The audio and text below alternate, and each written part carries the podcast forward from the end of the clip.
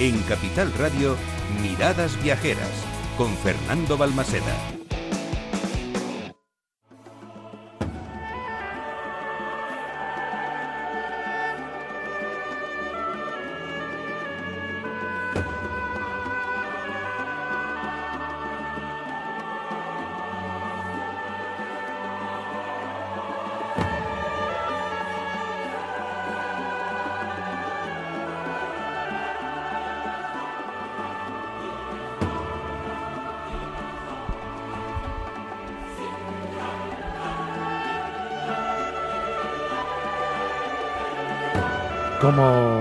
Esta sintonía. Cómo me gusta esta partitura.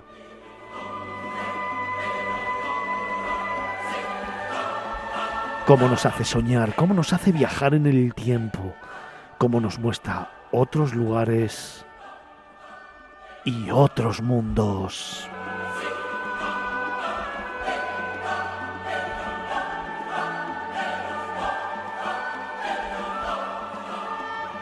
Esos acordes que nos introducen en lo más íntimo de las culturas milenarias, de las culturas que nos trae a miradas viajeras Antonio Picazo.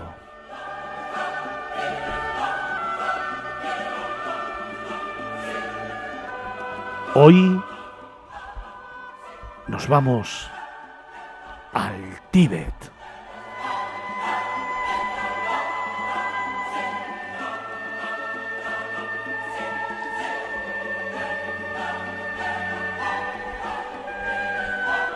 Hoy nos vamos a Lhasa, la capital del pueblo más religioso del mundo.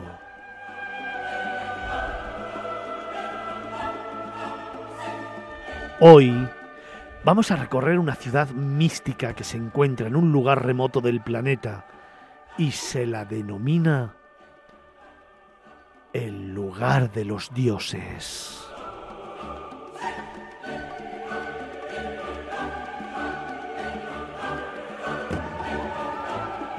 Y es que las montañas nevadas rodean a esta antigua ciudad, hasta hace poco prohibida a extranjeros. Está erigida cerca del techo del mundo, en un altiplano de los parajes más vírgenes y puros.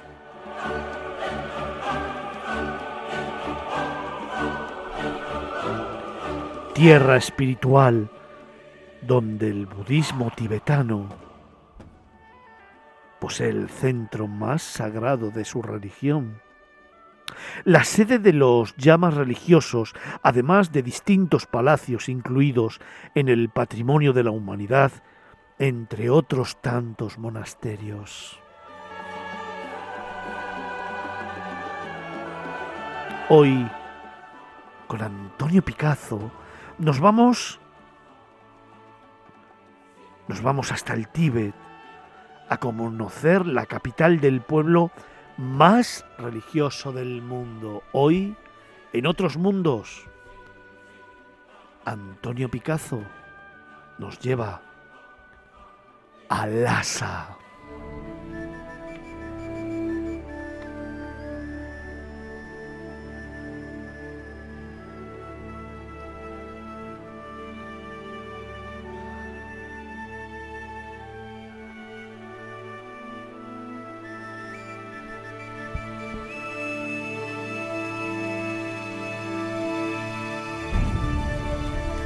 Desde todos los páramos que se extienden por la gran meseta tibetana, siempre vigilada por las soberbias alturas de la cordillera del Himalaya, miles de devotos acuden a Lhasa, la ciudad que reúne los grandes monasterios y santuarios del budismo mahayana. Hasta aquí llegan los peregrinos para recomponer su karma a golpe de oración, postraciones, meditación y, por supuesto, para renovar su sumisión incuestionable hacia el clero lamaísta.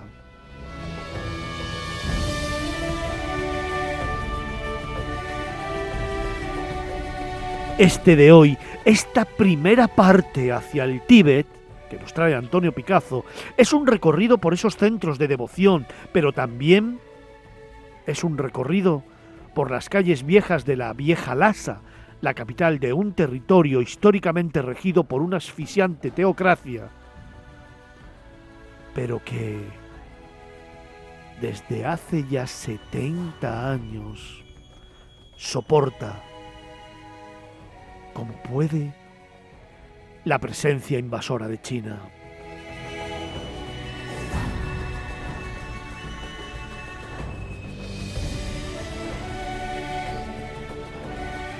Hoy, esta enorme región asiática resiste esa ocupación apoyada en el vigor místico de un pueblo pacífico y pasivo, pero invulnerable, gracias a esa fuerza que sólo puede presentar el pueblo más religioso del mundo.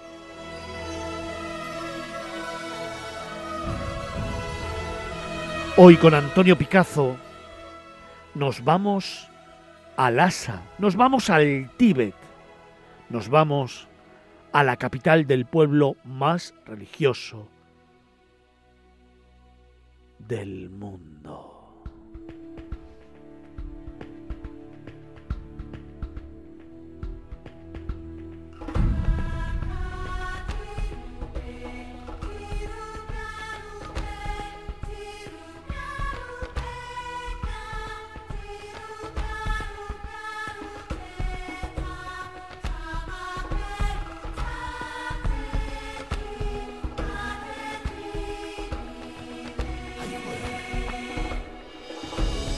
Antonio, buenos días. Hola, buenos días, ¿qué tal? ¿Cómo estás?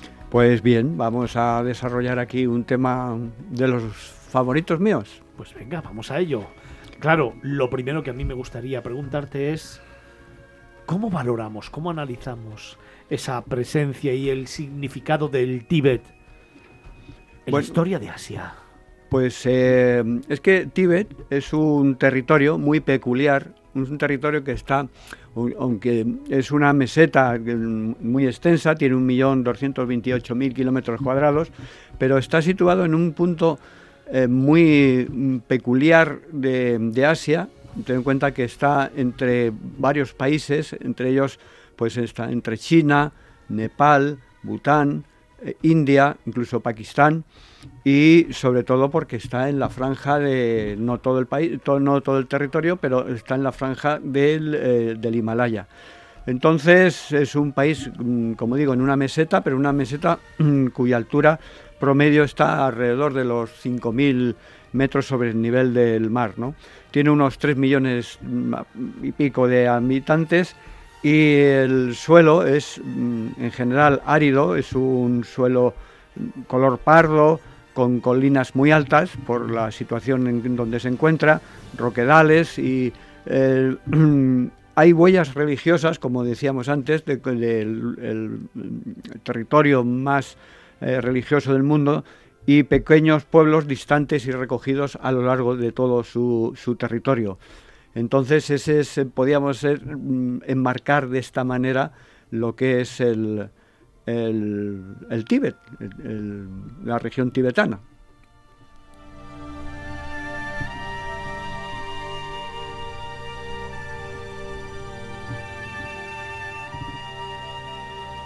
Oye Antonio, siguiendo con eso entonces, ¿qué rasgos étnicos y culturales tienen los habitantes del Tíbet? Pues por ejemplo, podemos empezar con lengua, la lengua es propia, es el tibetano, eh, sus rasgos étnicos se aceptan como una población eh, mongola.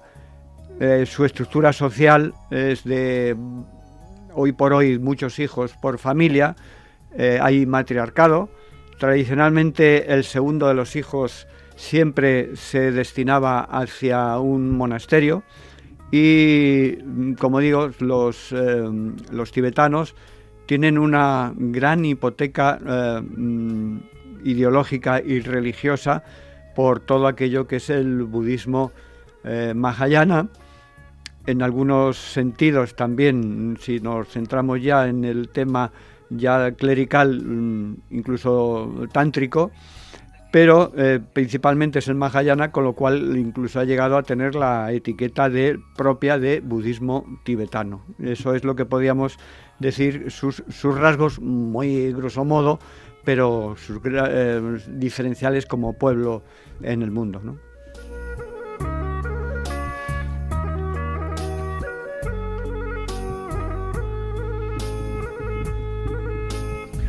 Oye, entrando ya en materia, Antonio, ¿Qué tiene la capital del Tíbet, Lhasa, para ser el punto en el que los devotos del budismo mayana dirigen sus pasos y sus miradas. Bueno, como siempre hacemos en esta sección, ahora nos hacemos como, como un, un, preámbulo, un umbral que ya lo hemos hecho, nos hemos centrado donde hemos hecho el viaje, ya hemos llegado y como mm, siempre hacemos en esta sección, ahora me voy a nutrir mucho de mi propia experiencia en mi visita a Tíbet y en concreto como es en, esta ocasión en, mi visita a la capital Lhasa.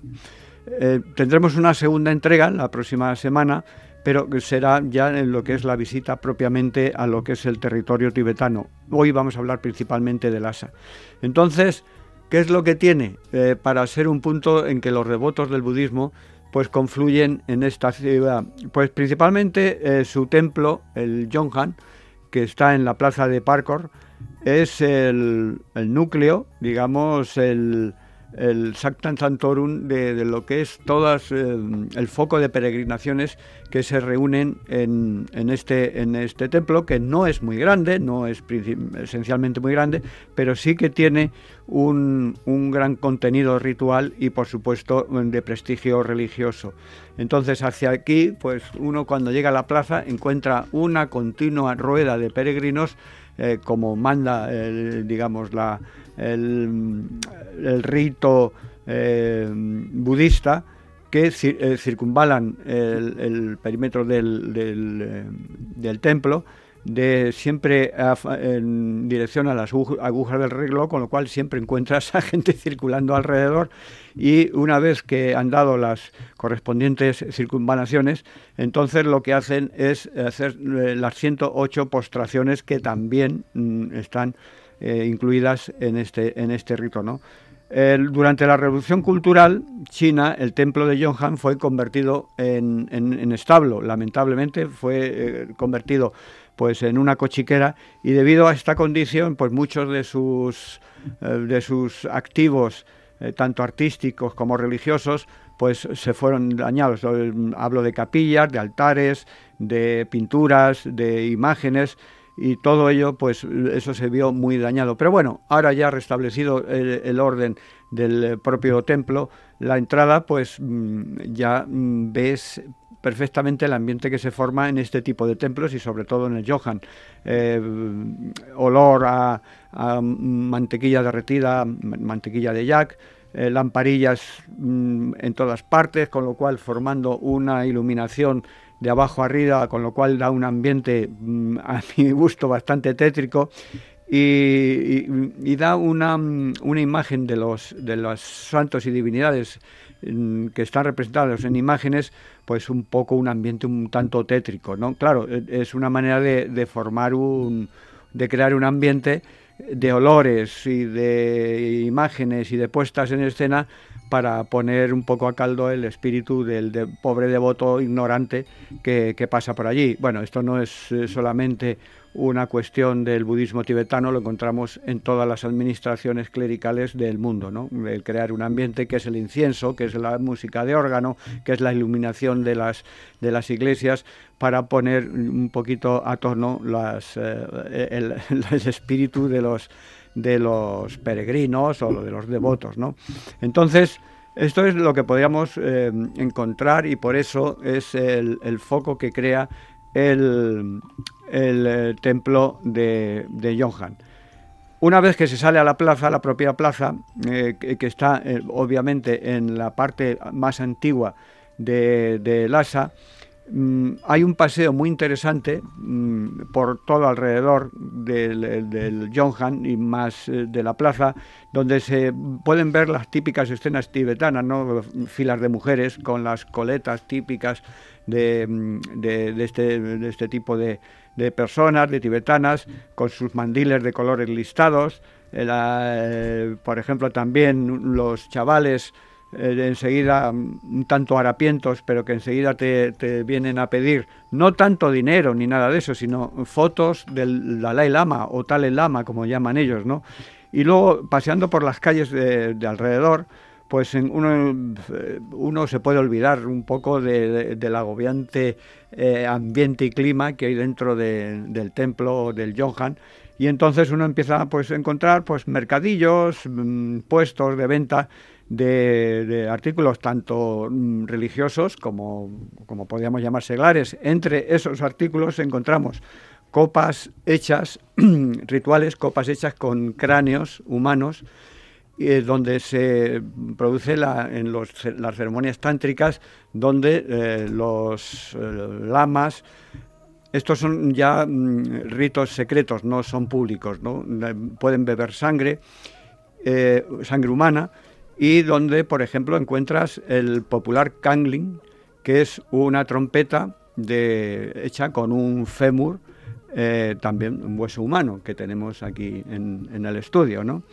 Entonces encontramos también cuchillos rituales, eh, rosarios con las 108 cuentas, en fin, relicarios, etcétera, etcétera, pero también encontramos pues eh, alhajas de plata, plata tibetana, que tiene su denominación de origen, alfombras, eh, carnes, queso, manteca, mantequilla de yak, en fin, tiene un paseo muy, muy interesante en la parte antigua de, de, Lhasa, ¿no?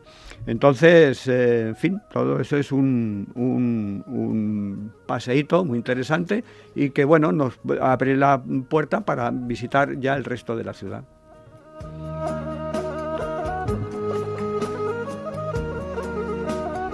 Sí, porque hemos contado que precisamente en Lhasa hay muchos santuarios y monasterios. ¿Cuáles son los más destacados? ¿Cuáles son los que te vienen a la cabeza y dices, estos son los imprescindibles, Fernando? Bueno, eh, tenemos que decir antes que, claro, la Lhasa, mm, como decías antes, tradicional, mítica, mística, histórica, pues ya no es tan así, porque desde la invasión china, pues eh, ha sido pues eh, muy eh, bastante transformada.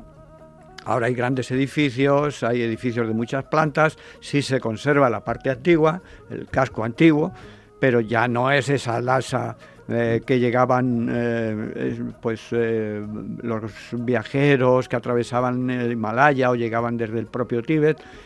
ahora ya es más cosmopolita, pues mm, cómo se llamaba la, aquella? Eh, encontré yo una, una discoteca que se llamaba, creo que recordar, eh, eh, em, no recuerdo, ah, Jetty Club, Jetty Club se llamaba. Pero bueno, mm, ha ido a peor el tema, ¿no? Sigue siendo... Em, se ha ido modernizando más, aunque se conservan todos estos centros religiosos, estos santuarios. primero, antes de ir a estos santuarios famosos que me preguntas, podíamos eh, hablar del, edificio más emblemático de Lhasa, que es el palacio, el gran palacio de Potala, ¿no? que es un edificio que desde lejos parece una caja de cerillas, pero cuando te acercas te encuentras que hay pues 13 eh, pisos con 117 metros de altura y mil habitaciones y incontables pasillos. Yo me perdí por, por más de, una, mm, de un piso, de una sala, porque hay infinidad, una gran infinidad de, pasillos, eh, salas, salones, habitaciones, etcétera, ¿no? Eh, y, sobre todo cuanto más ascendías eran aposentos más secretos y donde menos le gustaba a los monjes y lamas que los visitantes metieran las narices, ¿no? Pero, por ejemplo, podemos ir mm, a 5 kilómetros de Lhasa, donde se encuentra el monasterio de Sera, que también es un monasterio no especialmente grande, no es especialmente numeroso, pero que tiene un gran eh, prestigio teológico y un gran prestigio desde el punto de vista de la enseñanza del, eh, del budismo, Mahayana.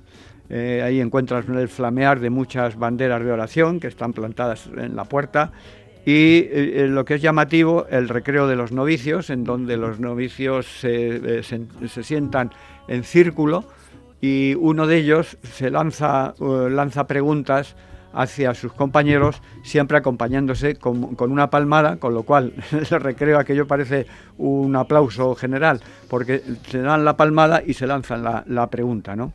Y bueno, pues ese es el, eh, un poco el ambiente del monasterio de Sera. Voy un poco deprisa y, y sintetizo mucho, pero mm, evidentemente pues aquí también se repiten las imágenes terroríficas que veíamos en el, en el, en el eh, templo de Yonhan.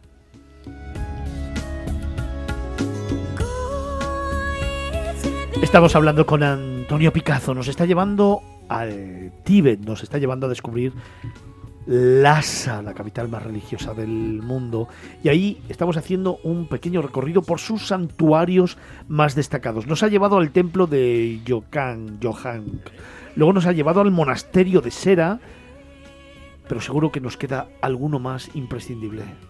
Antes de... Eh, abandonamos ya el monasterio de Sera y sus eh, imágenes terroríficas, porque a veces son imágenes de demonios terroríficos, de aspecto terrorífico, pero es todo lo contrario. Son divinidades benefactoras que adoptan este tipo de aspecto para ahuyentar a los verdaderos demonios. Bien, vale, dejamos el, el monasterio de Sera, pero es que muy cerca de ahí Creo que todavía puede que, que, exista, no lo sé. Yo cuando estuve sí existía, aunque yo no presencié esa ceremonia. Es el entierro, el sepelio del cielo. ¿Qué es esto? Pues en los amaneceres, en, esta parte, es una, una zona de rocas, una zona rocosa, pues lo que eh, ocurre es lo siguiente, se llevan los cadáveres de los que han fallecido el día anterior o dos días antes y hay unos encargados, generalmente monjes, que se dedican a descuartizar los cadáveres y, eh, una vez que los han descuartizado, eh, arrojan los, trozos de carne, hueso y demás a los buitres y a los cuervos. ¿Por qué se hace esto? qué barbaridad, otra costumbre bárbara de, otras culturas, de otros pueblos, de otros mundos, ¿no? Pues se hace esto porque por una cuestión ecológica.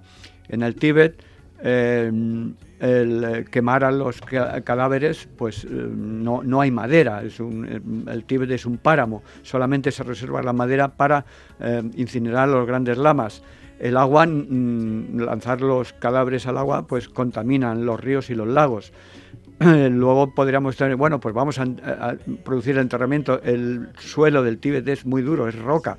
Entonces, sí, se puede enterrar a, una persona, pero no formar cementerios.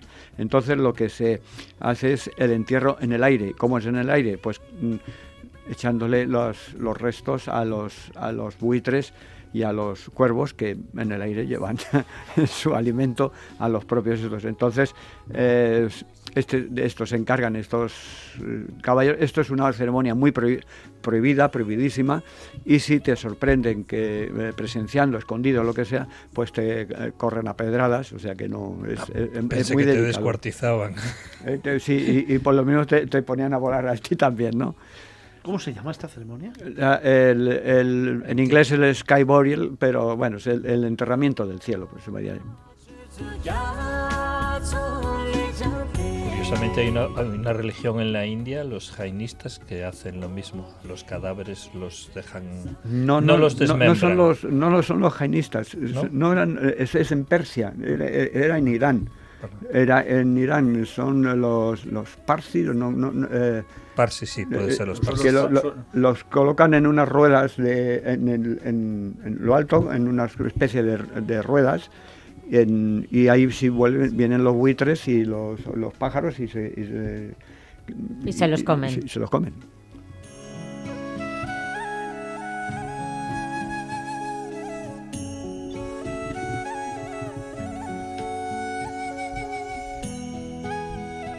Oye, pues a ver, después de haber hablado de todo esto, Antonio, hay otro gran emblema, que es el Palacio de Potala. El Potala lo hemos comentado, prácticamente no tiene mayor eh, mayor ampliación. Sí tiene una gran visita, puedes echar una mañana entera allí todo todo el tiempo y sobre todo son las vistas que puedes alcanzar porque ves todo el páramo, pues todo el páramo del eh, fin, de, lo que te rodea, del Lhasa y demás. Yo recorrí todos estos que estamos hablando ahí, el monasterio de Sera, el Potala, lo recorrí con, en bicicleta, alquilé una bicicleta y pues una, por cierto una bicicleta con las ruedas pinchadas. No me, la, la, ida la hice con las ruedas bien pero a la vuelta la hice con las ruedas pinchadas y me arrepiento de una cosa que es que le eché la culpa al que me alquiló la bicicleta que no tenía ninguna culpa. Le dije, ¿cómo me ha alquilado esta bicicleta con, con las ruedas pinchadas? Y no había pinchado, las había pinchado yo, ¿no? Con lo cual pedí una rebaja por, por ello, ¿no? Entonces, en fin, tengo un turbio pasado, como cuando uno era joven, ¿no? Pero se ha arrepentido, Fernando, eso sirve.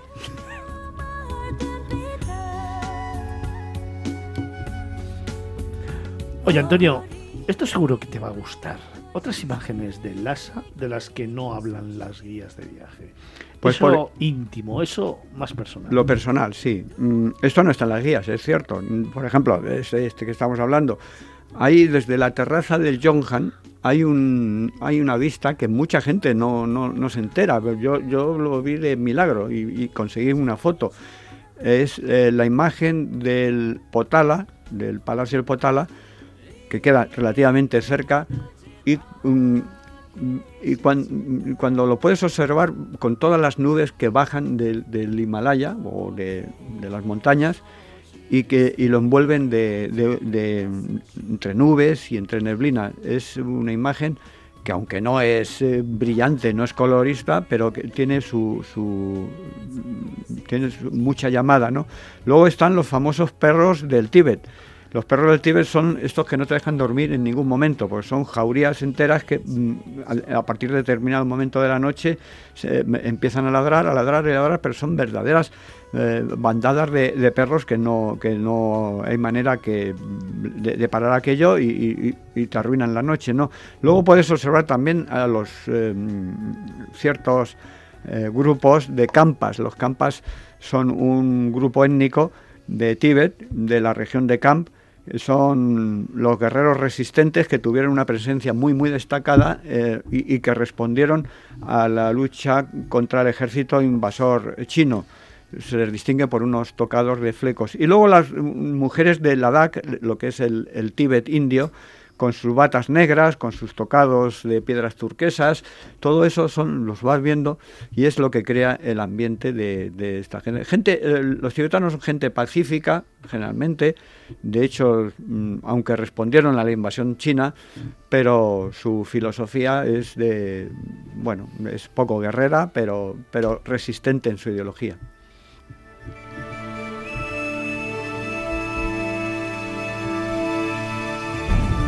Qué bonita descripción, sí señor.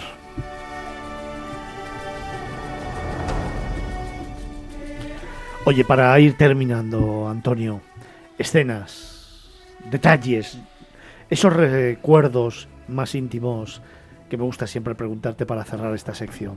Mm, alguna vez hablaremos más, no ya de, de ni de, de salvo la próxima semana, pero hablaremos en alguna ocasión de Mustang, hablaremos de Bután, que son ambientes muy parecidos. Pero a mí lo que siempre me mm, eh, siempre eh, destaco y recuerdo mucho son eh, la visita a las capillas interiores de los templos tibetanos. Mm, yo recuerdo que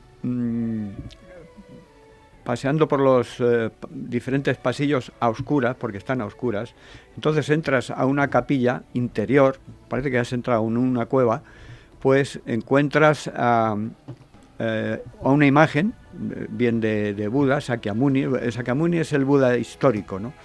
pero bueno, que lo encuentras ahí arriba, bueno, con sus lamparillas, poca iluminación, iluminado de abajo arriba, y yo, y yo oía un sonido de, un, bombo, ese no lo he traído, pero, decía bum, bum, bum, bum. Y digo, bueno, pues ¿quién está tocando este bombo? Y entonces era en, en, lo, más, lo más profundo de la penumbra, vi una cara pálida, como amarilla, de, de un monje que me sonreía, pero muy feliz, pero entre la oscuridad, entre la penumbra y entre ese ambiente de, catacumba que, que, había en ese ambiente. Eso me impresionó mucho y delante y detrás de mí circulaban otros peregrinos ya tibetanos en los cuales mm, pues lo veían con una cierta normalidad como diciendo mm, como no seamos buena gente fíjate lo que nos espera ¿no? Eh, una, una, pregunta igual me la puedes contestar no sé igual meto la pata la estupa es tibetana eh, estupa, hay una estupa que es el shorten, que ya llamaremos, sí, es, eh, hay, diferentes, no solamente es, hay una parte tibetana, eh, lo que hablamos como shorten, y dentro de, las estupas tibetanas hay diferentes, según de donde sea, en Mustang las estupas son, que es el estupa, por cierto, que no es la estupa, es el estupa, de una manera, en Bután de otra, y en Tíbet de otra. Pero bueno, viene, viene a ser lo mismo. Tiene su significado y en algunos casos eh, los estupas están, son huecos eh, y, son sepulturas de, de lamas importantes, ¿no? Pero tiene todo un significado, ¿no? Sobre todo la, unión de la, luna y el sol, por ejemplo, y luego los diferentes estados para llegar a la liberación. Eso ya es filosofía budista. No nos vamos, yo me había traído por si acaso, había lo que es eh, los pasos fundamentales del budismo. Hasta alcanzar el nirvana, o sea, eh, correcto, y, las cuatro nobles verdades del budismo, pero a lo mejor nos salimos un poco de lo que es el... Eso lo dejaremos para otro día, que sí que me apetece mucho que lo hablemos y además invitar a J. García, que probablemente también le apetecerá mucho hablar de este tema. Pero sí que os arrojo el guante y un día lo hablamos, lo comentamos. Sí, comentamos un poco de todo. Porque eso también es parte de los viajes, parte de la cultura y parte. Yo lo aprendí, yo lo aprendí todo esto, lo aprendí en los viajes. Te, encuentras algo y dices, ¿y esto qué es? Y entonces, mm, una estupa, por ejemplo, pues además depende de los círculos que tenga hacia arriba, según el grado que haya llegado el lama que está. Los escalones, claro, el lama que está enterrado. Te encuentras algo como lo que nos ha traído Antonio, que como le coja la Guardia Civil, verás tú dónde va a terminar. Yo, iba a decir, ¿dónde, ¿dónde ha sacado esto? de la almudena. Otros mundos. El Tíbet. Lhasa. La capital del pueblo más religioso del mundo. Otro artículo confirma la de Antonio Picazo.